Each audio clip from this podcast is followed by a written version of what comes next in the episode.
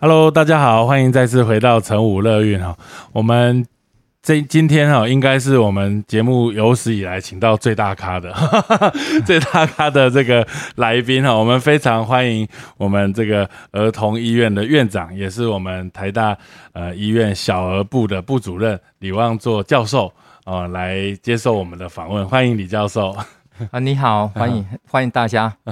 好，谢谢李教授的这个专长是这个小儿神经学的部分啊，神经科的部分，那特别是癫痫啊、发展迟缓以及一些神经退化的疾病，这个是李教授的专门哈。所以我们今天呃很难得有机会，现在请到李教授，希望能够针对这个大家哇闻之色变的这个小朋友的脑部的一些疾病，特别是癫痫啊，或者是这个妥瑞啊这些。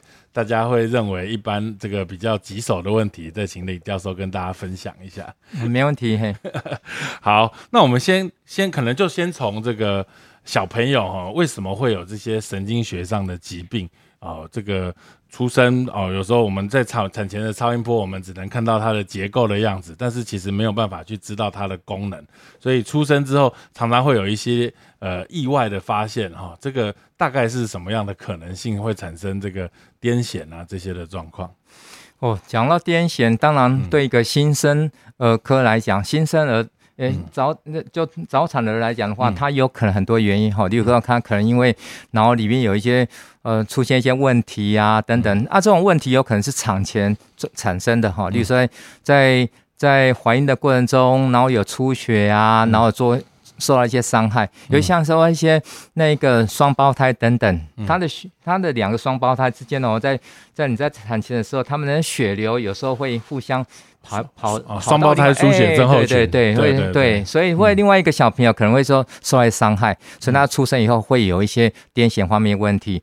那对于一个足月儿，当当然有时候小朋友因为他长得比较大啊，或者说他本身有一些问题啊，所以他在生产过程中的时候，可能就要受到一些的伤害。那出生也可能会产生一些问题，或者说这个小朋友他本身在脑发育的时候就有一些问题，哈，例如说然后有一些病变啊，血管瘤啊，说话。脑的结构有一些问题的话，他有可能在出生的时候也产生一些问题。我想说，所以从产前方面问题，在生长过程中一些因素或产后一些因素的话，都有可能造成这种新生儿的一个抽筋。嗯嗯嗯嗯，癫痫的这个方法。对对。所以癫痫其实事实上是因为生产的这些过程，或者是他脑部本身有的状况，产生了一个不正常的放电。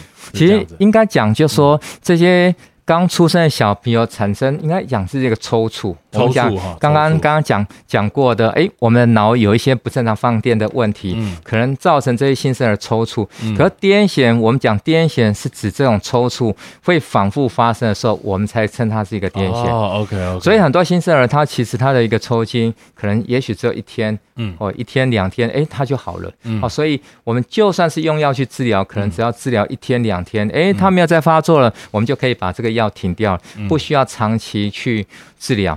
但是我们知道，新生儿有时候有些的一个一个抽筋哦，它是有特别原因的哦。例如说，它有可能是从那爸爸妈妈有遗传下来一些基因方面问题，嗯，所以它会引起抽筋。啊，这个抽筋以后就还是会会持续会有抽筋的情况。哎。这一类小朋友，我们就称他有癫痫。OK，哦，所以新生儿跟一般的大孩子可能不太不太一样哈。他大多数的发作都是可能说一天、两天、一个礼拜、两个礼拜，哎，过了就好了。嗯，哦，即使像说一个早产儿，他脑有一些出血，他的发作可能也是一天两天，那过了以后其实就好了。所以我们不能称他是一个癫痫。那除非就说他过了一阵子，因为这些出血的关系，或者说这些伤害造成脑。溶解的伤害，那可能再过个一个月啊，两个月以后，他又发作，嗯，啊，这个时候我们才可以称为，哎，这个小朋友可能有罹患癫痫，对。所以如果有这个抽搐、抽筋，或者是所谓变成癫痫的话，一定是脑部里面有一些状况了。对对，大多数是有一些状况，那有些的话，刚刚讲过，可能是一个基因的缺陷问题造成的，啊，这个基因缺陷就是很难去找了，所以我们通常遇到一个新生儿的时候，他有一个一些抽筋的情况的话，我们就会去帮他找原因，比如说我们会做超音波检查，对。我们也可能做影像检查，核磁共振会去对对对，我们会去看看妈妈妈妈在怀孕的时候有没有什么一些问题啊，嗯。哦等等的一个情况。啊，产中间在生产过程中有没有什么出了什么问题？嗯。啊，假如都找不到，我们其实我们现在的观念是会建议这些小朋友就应该做基因的检查，OK，因为只要基因的检查你做得到有些基因出问题的话，嗯。其实我们可以知道它的预后是怎么样，因为不同的基因的问题，其实它的预后是完全不一样。嗯，OK。那很多妈妈就会说，我们我们根深蒂固的观念，好像说，呃，癫痫或抽筋一定是这种全身性的哈，就是这种好像出力啊，然后牙关紧闭啊，口吐白沫这些状况，这个其实只是癫痫的一种。对不对？对。我们还有呃其他，比如说叫做 ticks，是不是？就是哎，ticks 它那个哈异常抽动，当然那个不是癫哦，那痫哈。不是癫痫，对对，我们讲那个癫痫的话，可能要分为两种方面来来讲哈。例如说，假如新生儿的癫痫，可能就像刚刚讲过，可能全身的一个抽筋、大的一个发作，嗯。那可能性会比较大。对。对，嗯。那大发作可能性会比较高。嗯。啊，当然也有可能一些小小朋友在婴儿、新生儿他的发作突是突然静止哦，例如说他本来是会动来动去的，诶，你怎么看到这个这个小朋友突然在那边都动都不动？嗯可能半分钟、一分钟完了，诶，他接着又又动了，可嗯可能甚至哭出来。那实际上他是一个发作过了哦，这个在在新生儿有可能会遇到的。嗯那大孩子的一个发作，当然就很多种。嗯哦，除了您刚刚提到的会全身的大发作之外，有些小朋友的情况是会听到一些奇怪的声音。嗯。哦，所以他的癫痫发作是会起听到一下人家没有听到的一个声音，他可能听到个半分钟、一分钟就过了。啊，也有可能是看到奇怪的影像。嗯，哦，奇怪影像可能会看到一些彩虹啊，看到一些不该看到的东西啊，等等，这些东西都有可能是哦跟去庙癫痫表现。庙里看的，对对对对会对，有时候会对对对，所以以前常常是有休假的，有时候是癫痫发作，对对对，以前有有的人说啊，我回到家，哦，现在七月啊，怎么回到家跟妈妈讲说啊，妈妈，我怎么有时候会看到一些墙壁上有看到人站在那边，诶，其实呢，这种可能是一个癫痫的表现。OK，对，所以如果以这样子的状况来看。这个小儿神经科变成是会做脑波喽，或对对对有这样子当然我们怀疑的方式，对我们怀疑到的时候，我们就会做一个脑波，嗯。去看看这个脑有没有一些不正常放电。嗯。当然，最后脑波的解读很重要哈、嗯。要回归到跟他临床症状有没有配合。对。那就是说，你假如说一个完全正常的小朋友，他没有任何症状，去做一个脑波，看脑波异常，哎、你觉得要不要给他治疗？应该是不用了，哎、对对对，因为他根本没有任何症状，嗯，好、那所以是不需要治疗的。脑波看起来很像是无那个天书啊，很多线不是条不是不是在那飘来是，你觉得像天书，我都教我学生就说看脑波就好像在欣赏一幅画哈，对对对对，只要看一幅画，你怎么去欣赏？你看的越久，就觉得这幅画越漂亮就越看得懂，越看得懂，对对对，哦，这真的是很专业，所以我们会会怎么样的状况下才会考虑去做脑波？一定是反复的发生吗？诶，不一定。假如有任何的一个动作啊或行为，嗯。你怀疑到这个小朋友有癫痫的时候，我们会做脑波。嗯。或其实脑波是一个功能性的一个评估，对。哦，例如说你觉得这个小朋友他本身的脑的功能有受到一些影响，嗯。哦，有一些不正常的一个情况，脑炎呐、或有一些行为啊，你觉得很奇怪的时候，你一样可以做脑波，嗯嗯。可以去看他的脑的功能是不是有受到一些影响。那、从脑波的变化里面，我们可以得到一些资讯。所以脑波一般大大家可能并不是很清楚，可以请呃院长跟我们解释一下，是把它贴在那个有一些电电极片贴在头上，还是是。嗯脑波其实就跟你在做心电图，我想大多数的听众应该做过心电图哈。对。心电图就是我们很多的电极就贴在我们的胸胸前，那脑波就是把这个电极贴在我们的头皮上面，啊，只是说我们贴的电极数目是比较多，嗯，哦，所以得到的资讯也会比较多，就差别在这个地方。那这一贴会大概会贴多久？整个脑波做的时间，我想平均看你做的项目哈，嗯。一般来讲大概会做大概二十到三十分钟。哦，二十到三十分钟。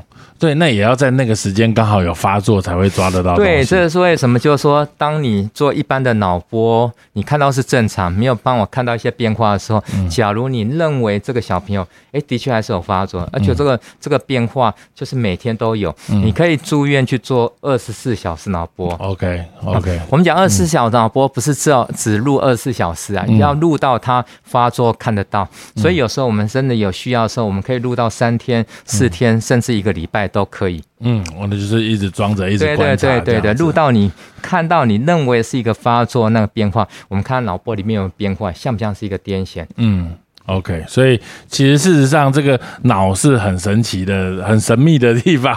所以像刚刚呃院长说的，我们可以用脑波的方式，可以看得到一些脑部放电的状况，可以做超音波，呃，可以看得到脑的结构，可以做核磁共振，也可以看得到脑的结构对，的的一些功能性的表现。嗯我印象中好像还有一些是可以让脑部有一些特别的区域可以显影的方式，让看看它有没有在在动作、在做工。呃，要看你是做到什么程度哈。嗯例如说，其实磁振造影有一种叫功能性的磁振造影。对，这功能性的磁振造影目前大多数是研究性的。OK 哦例如说，诶，我我们今天在访问，我们在讲话的时候，诶，我们的脑区那个嗯语言区可能就一直在有显影出来，一些一些变化出来，那这个叫功能性的嗯脑波。当我们在做癫痫开刀的时候，我们就会去做哦功能性的对磁振造影。对哦，功能性的磁振造影就说，哎，我们看看有些有些我们要切掉的脑区到底有没有一些功能。嗯哦，确定它没有什么一些特殊很重要的功能的时候，嗯我们才会去做癫痫开刀手术，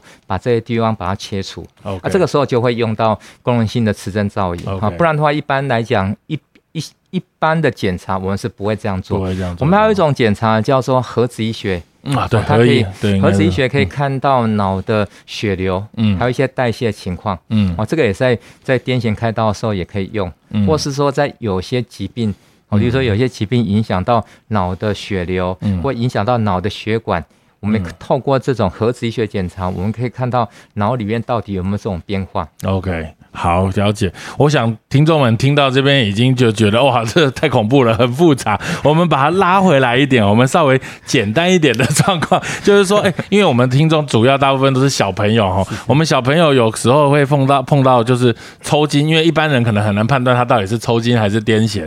那对于我们小朋友来说，最有可能碰到的，其实事实上是呃热痉挛。对。哦，热痉挛的状况也算是一种癫痫嘛？嗯哼哼。对，热痉挛当然不是一个癫痫热痉挛就是一个发烧抽筋，嗯其实是因为我们的脑还没完全成熟的过程哈，在婴儿期啊，一两岁、两三岁的小朋友发烧引起抽筋，嗯。那随着年龄变大以后，他当然就变正常。嗯。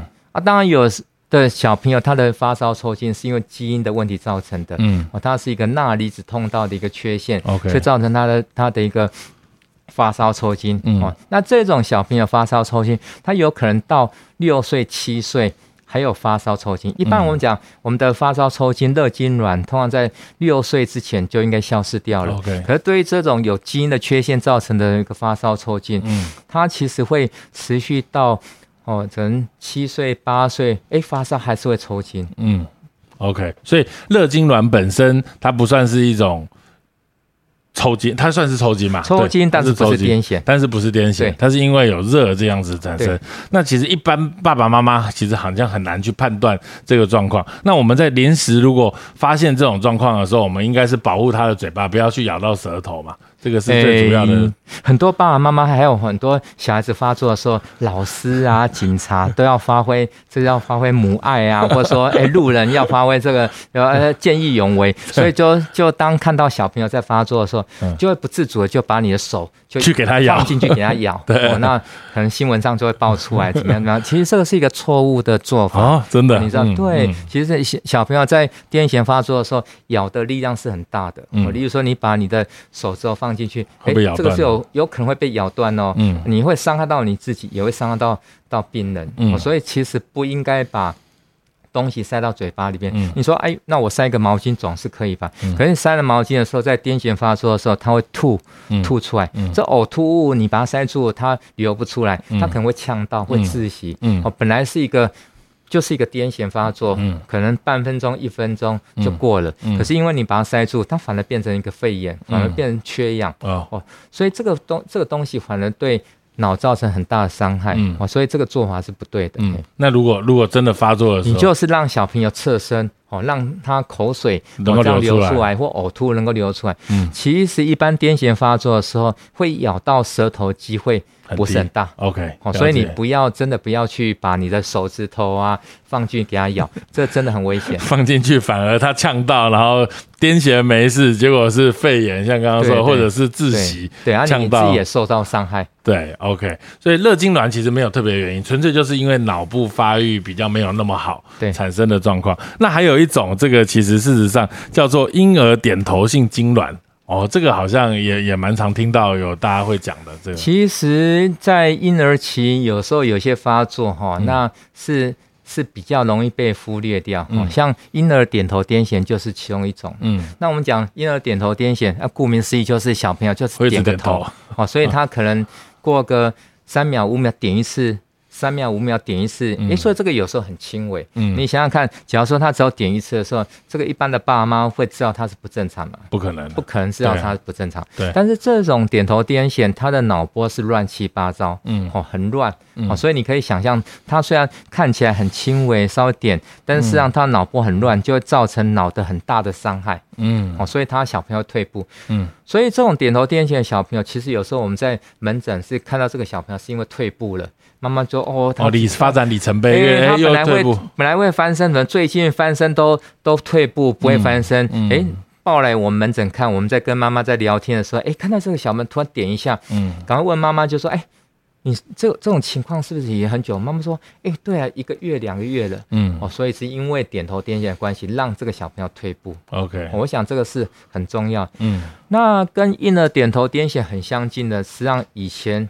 有的人哦喜欢说它叫良性的婴儿点头癫痫，其实它不是一个癫痫，它也是会抖一下，嗯。几秒钟抖一下，嗯。好，那这种癫痫这种情况哈不是不是癫痫，这种叫肌震挛或肌跳跃，哦，肌跳跃，可以去对你去给他录脑部的话。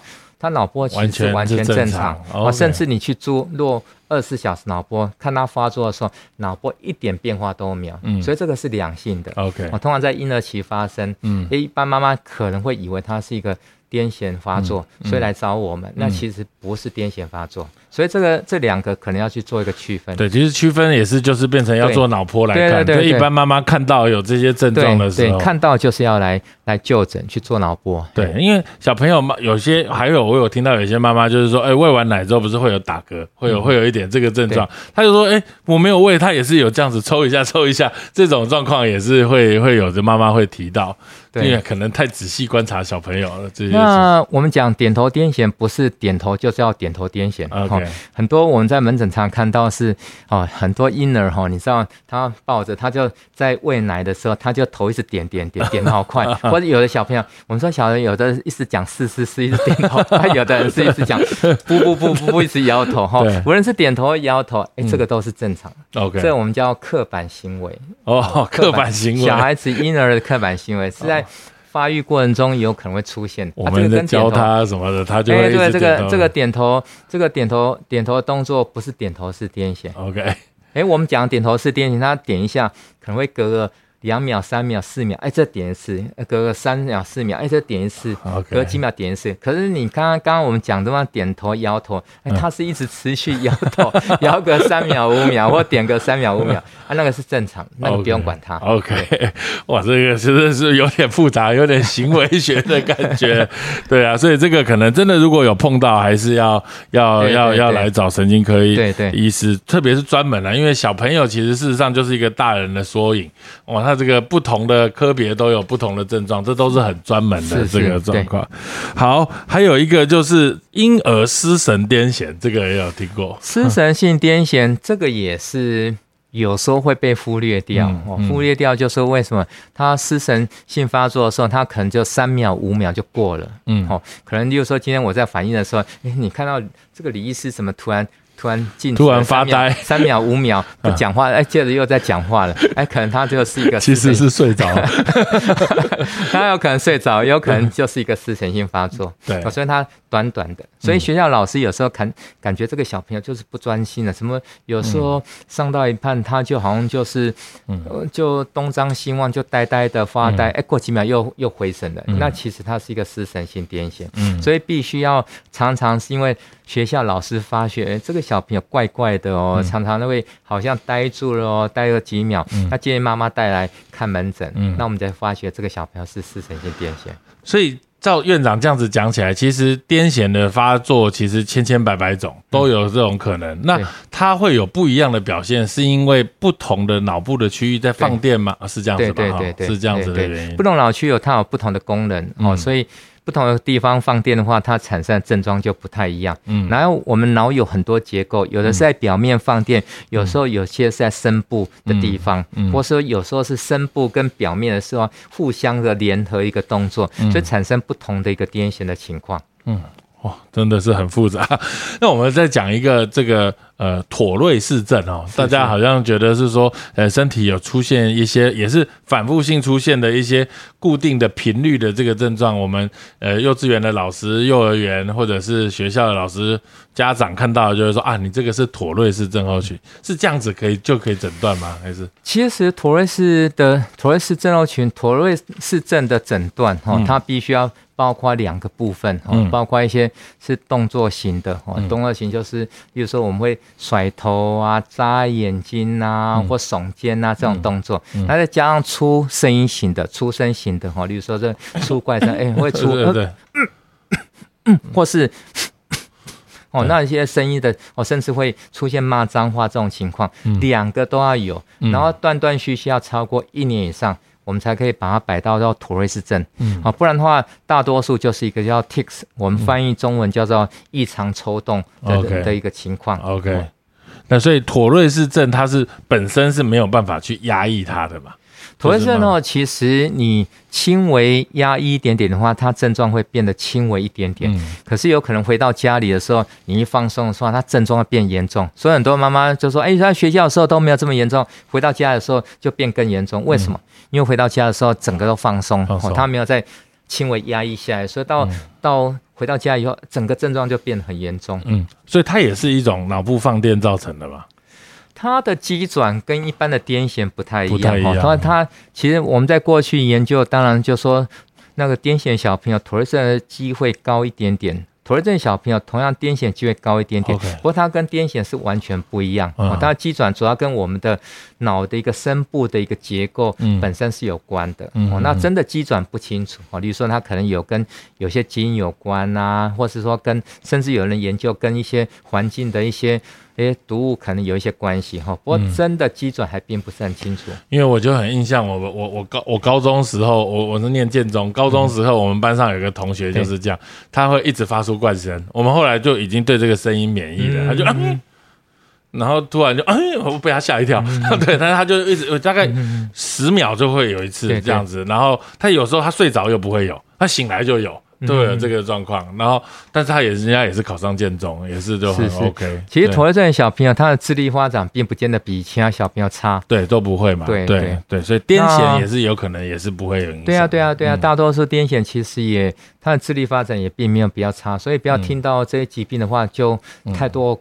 太过度的恐慌，尤其像妥瑞症，你提到妥瑞症，其实七成到八成的小朋友是不需要治疗的。嗯，啊，例如说他他轻微的眨眨眼睛、甩甩头啊等等，哎，小朋友根本没有半点感觉，啊，这个是这样是不需要治疗。治疗的。只有他当他真的会不舒服的时候，我们才真的有需要去用药物去给他做治疗。所以真的需要治疗大概两三成。那我们常常讲，哎，这两三成里面可能只有一个小朋友，他可能要长期去吃药，不然的话他可能短期。吃了几个月药物，他其实就可以把药物停掉。嗯，所以其实妥瑞症小朋友没有这么可怕。OK，那只是一个过程。其实台大有些教授也有妥瑞氏症啊，真的。只要你有去注意到，哎，台大医院有些医生也有。这这当然我们不不能讲是谁，但是假如说你你你是台大突出生，哎，搞不好你自己也都会知道还是有。所以这个其实嗯真的没有什么关系哈，这是一个是一个疾病而已哈，是一个过程。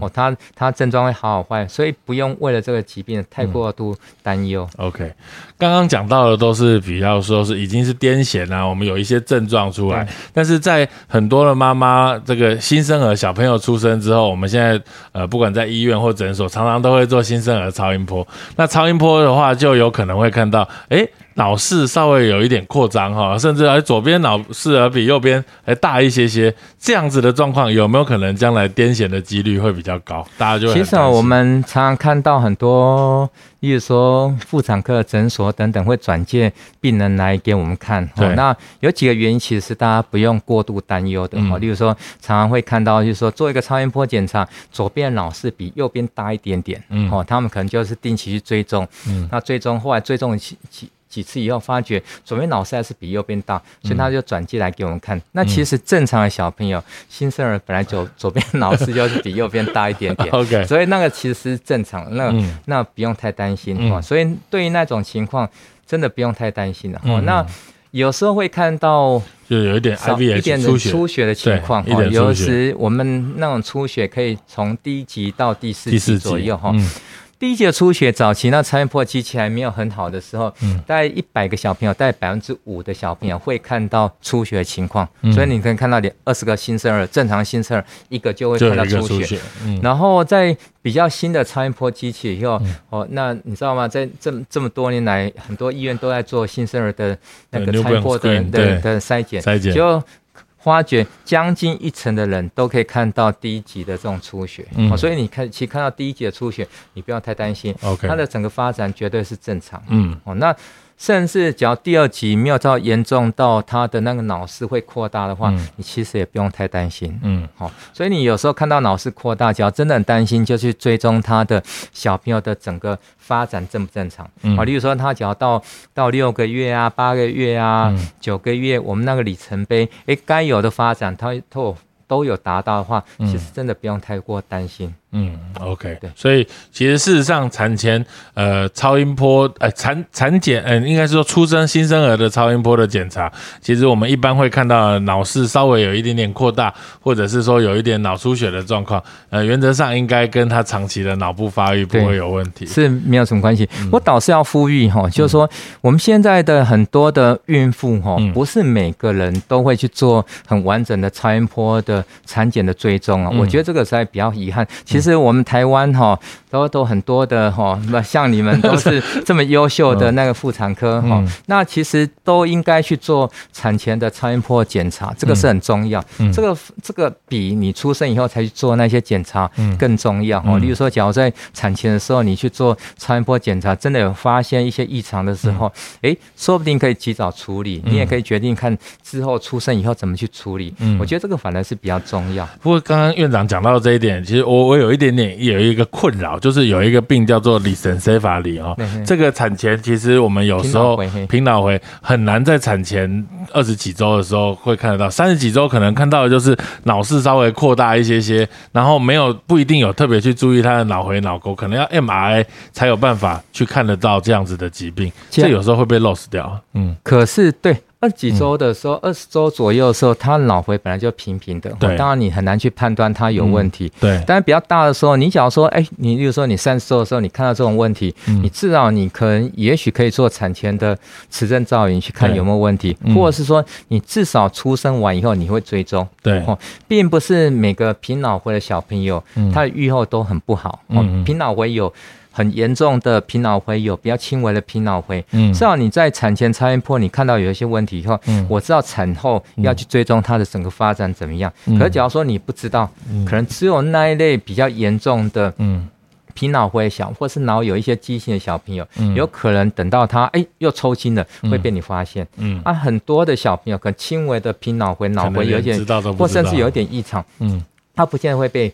被你注意到，哎，例如说，我有有有小朋友七八岁的时候来找我，他是因为什么？一边的手比较没有力气，哎，检查起来真的比较没有力气，他做个磁振造影，就看到脑有有一种叫脑裂，等于说脑里面有一些畸形，有裂的一痕，哦，所以它造成一边的手比较没有力气。嗯。可是你看哦，这个脚从从小就知道的话，嗯。哎，他可能就会追踪，他可能可以做另外一边的。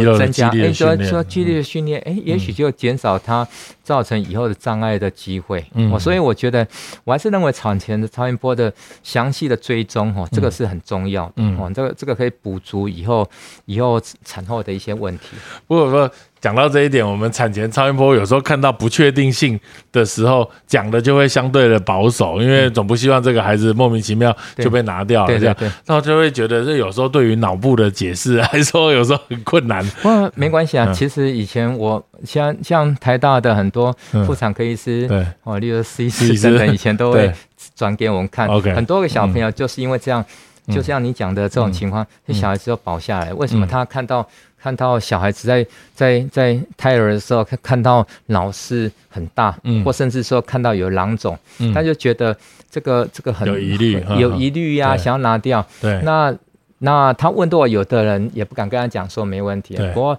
来找我的时候，我就跟他讲，这个大几乎都是正常啊，这个嗯千万不要拿掉。OK 后来生的都都嘛很好，他就觉得很感谢我们，就说哎，幸好当时候有问我的意见，跟他坚持说这个这个没有什么关系，哦，生出来的确是没什么关系。好，有有有这个院长这样讲，我们以后在超音波看到如果有疑虑的时候，也会比较有信心，对，也可以再请这个老师多帮忙，对对对讨论看看，对，这个你可以转给那个小儿神经科医师去去 OK 来解释。好，OK，太棒了。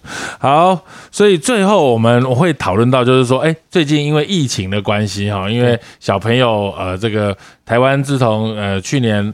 呃，今年呢、应该是说今年这个疫情比较高峰、比较久了之后，就会有一些小朋友染疫，就会有这个新生儿脑炎的状况。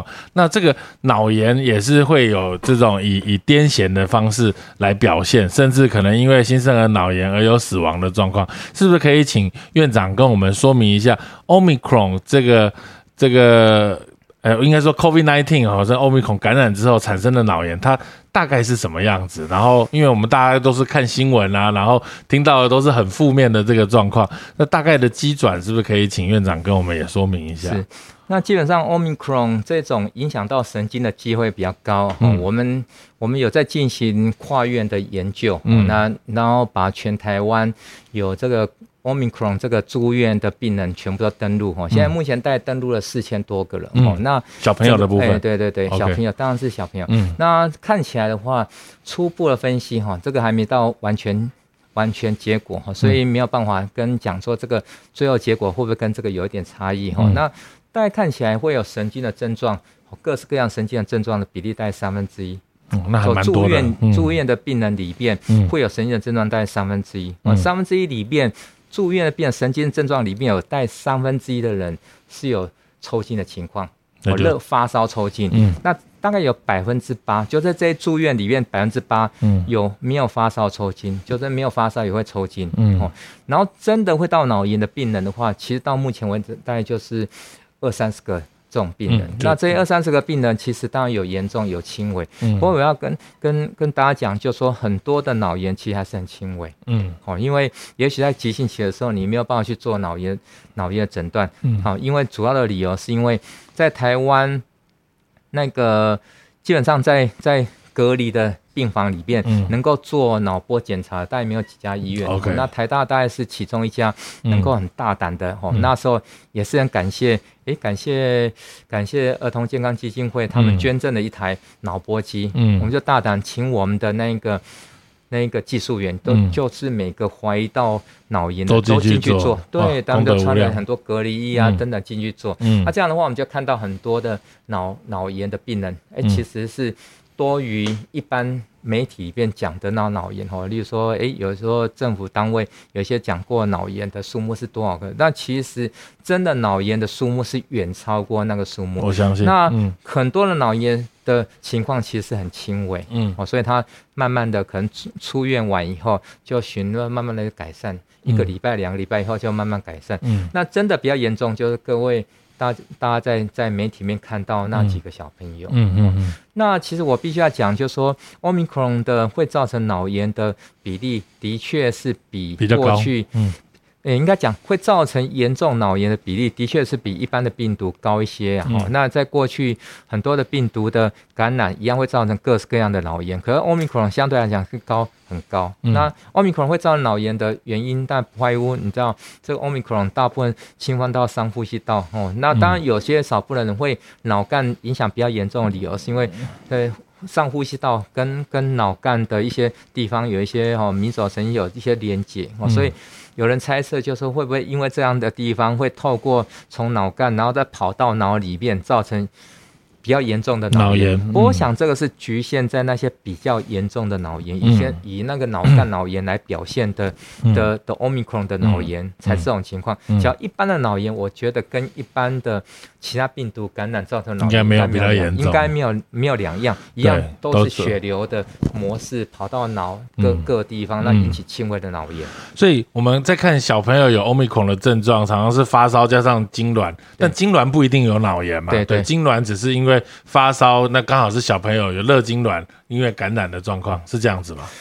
应该是讲，就说有些，嗯。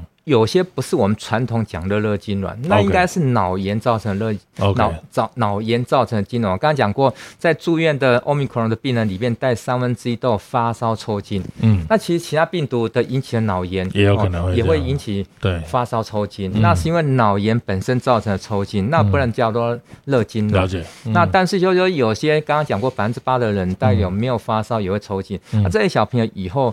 变癫痫的机会就比较高。OK，那有些 case 个人个案，例如说我在门诊看看到个案，有些小朋友十岁十几岁。一样是一样是发烧抽筋啊，这个不是热痉挛，而这是因为脑炎引起的抽筋。OK，不过到了门诊以后，其实他最终脑部也都恢复正常的，然后他的状况也都恢复正常，也都没有再抽筋的。OK，这个跟一般我们看到以前过去做的其他病毒引起的脑炎做的研究是差不了多少。嗯，最后就是想要问呃院长，就是说我们现在开始有了痉挛的状况，呃或者是所谓的癫痫，那就会用药，而且这用药其实事实上是蛮长期的。用药可能都会用了一段时间，才有可能会考虑停药。那大部分的妈妈对于这些呃这个癫痫的用药，相对来说就会比较有疑虑啊，好像要长期吃药，然后要治疗他的癫痫，预防他的癫痫产生，会不会对他的呃小朋友的智力啊，或者是好像吃了这个药会不会变得就笨笨的，好像不太理人？有没有这种情形？其实很多家长都会担心说癫痫药会造成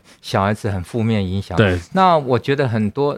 大多数的药都会有一点负面影响哦，那但负面影响是很轻微的，嗯，哦，那而且可以是可逆的，嗯，哦，那大多数这个对癫痫病友会有一些负面影响，理由是因为他癫痫本身造成的一些问题，比如说很多妈妈都会怪说，哎，我吃了癫痫药，这个小朋友好动过动，那吃了变好动过动，对对对，所以在过去有人做研究，就在癫痫诊断出还没吃药之前，就是做检查。就发觉这些小朋友大概有两成到三成人有过动好动的情况，所以他有过动好动，本来就是本来就有，并不是吃药以后。哎，例如说有的人就说，哎，这个小朋友吃了药以后，就像您刚刚讲过，哎，变变笨了等等。那事实上，我们现在每个小朋友。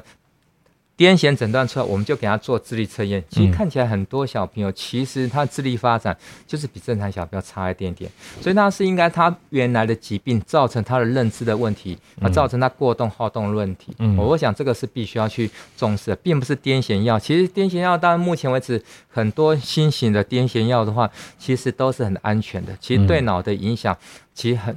很轻，甚至有些癫痫药其实会改善脑功能。真的，真的，真的，真的，会变聪明，对不 对？对对对，因为啊，例如说某一个药，我这个我不能讲哈，因为这个在线上不能讲。然后例如有一个药是从一个会改善脑功能的药修修饰。修正就是他的去做研究修饰过来的新变成癫痫药，他癫痫药的功能就比较强，可对脑的功能的还是有存在，还是有，但是就不会跟原来药这么强，但是还是有，所以他用那个癫痫那种那种癫痫药去治疗的话，哎，就会改善脑的功能。对对对，所以哦，不要就要把那个癫痫药污名化。对对对对对。啊，那癫癫痫一旦吃它就会吃蛮久了，对不对？然后都是至少以半年起跳这样子，要一般至少。要吃两年到三年以上，哦，因为一般来讲，我们癫痫药至少吃两年三年以上，我们脑波正常完以后，我们才会考虑停药。停药至少五年以上不复发才叫痊愈。哦，所以为什么就说我们要要诊断一个小朋友是癫痫要很小心？为什么你一旦把它贴上来标签，这个是一个癫痫病友，他至少要待十年的时间，你才可以说他痊愈。对，至少两年加七年，如果一切顺利的状况是这样，至少就要七年。对，至少至少十年了，就五年以上哈。所以一般的吃是二到三年，但是有的研究是吃二到五年。对，我吃到五年，然后停药五年都没有办法做，十年就痊愈。嗯，OK，所以这个事实上是一个很需要很严谨的诊断。对，最后是不是可以请院长跟我们的听众们？呃，做一个结论或者是勉励，然后，因为我觉得很多爸爸妈妈出生之后，先被新生儿超音波吓一跳，然后接下来就发烧，突然又有一个痉挛，他就是整个就就很失神了。这个就会觉得他小朋友一定有什么问题，是不是怀孕的过程中，还是生产的医生把我怎么了这样子哈，然后就会困困在这个轮回里面，很难走出来。是，嗯，其实哈，我觉得很多神经的疾病，我们的新生儿、我们的婴儿、小孩子脑都很多成长空间，就算他有受到一些伤害，其实他都有进步的空间。你应该给他机会，给他期待，让他继续的进步。我想，所有天下的一个啊妇产科医师啊，都很希望他的。接生的小朋友都是一个健健健康康的，那就算是真的遇到一些问题，他们受到一些伤害，其实我们要相信小孩子脑有成长的空间。好，那经过的一个复健，经过一些治疗的话，他们都有一些进步的空间。我觉得这是一个很重要观念，我们要永远要保持一些希望。啊，我想对这些小朋友来讲的话，是帮助会比较大。而且小朋友的脑部发育，其实到出生的这一刹那，才大概发育了二十个 percent 左右。对对，百分之八十以上是在出生之后。才靠学习啊、认知、对教育这些来让他的见解。而且我们的我们的小孩子，其实脑有很多地方都没有用到，用到都没有开发哦。其实你透过一些附件治疗完以后，你可以让这些以前没有开发的脑区能够执行一些功能 哦。所以为什么这个小朋友以后诶有可能很多会慢慢赶上来？就算他是一个迟缓的儿童，经过你的附件，为什么你现在迟缓？也许两年后、三年后。都赶上来了哦，例如说刚刚刚刚你在提到的脑有一些超音波会看到，我们常常看到就有一些做完超音波，哎，看起来脑是稍微大，或是脑好像有点萎缩。嗯，那其实我常常在鼓励这些这些妈妈，就说，哎，你好好给他好好给他做一些刺激。其实我们常常在一岁以后，我们给他做磁振造影，其实脑子长得很饱满。等于说，我们做刺激以后，脑还是会长大，其实都还有很多多希望。嗯，哦所以我们永远要对我们的儿童哦抱有希望。对，我觉得这个很重要。对，真的，我们要正向思考，而且要给任何一个孩子要有机会，他就会表现，有时候会让我们超乎我们的想象。是是。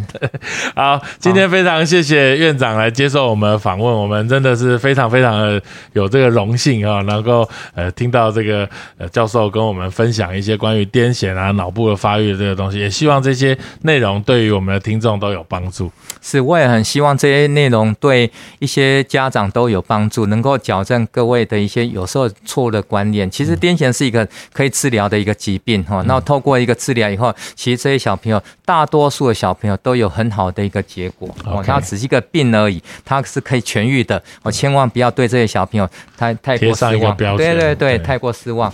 哦，他们是有希望的小朋友。好，谢谢大家，谢谢，好，谢谢，谢谢大家，谢谢。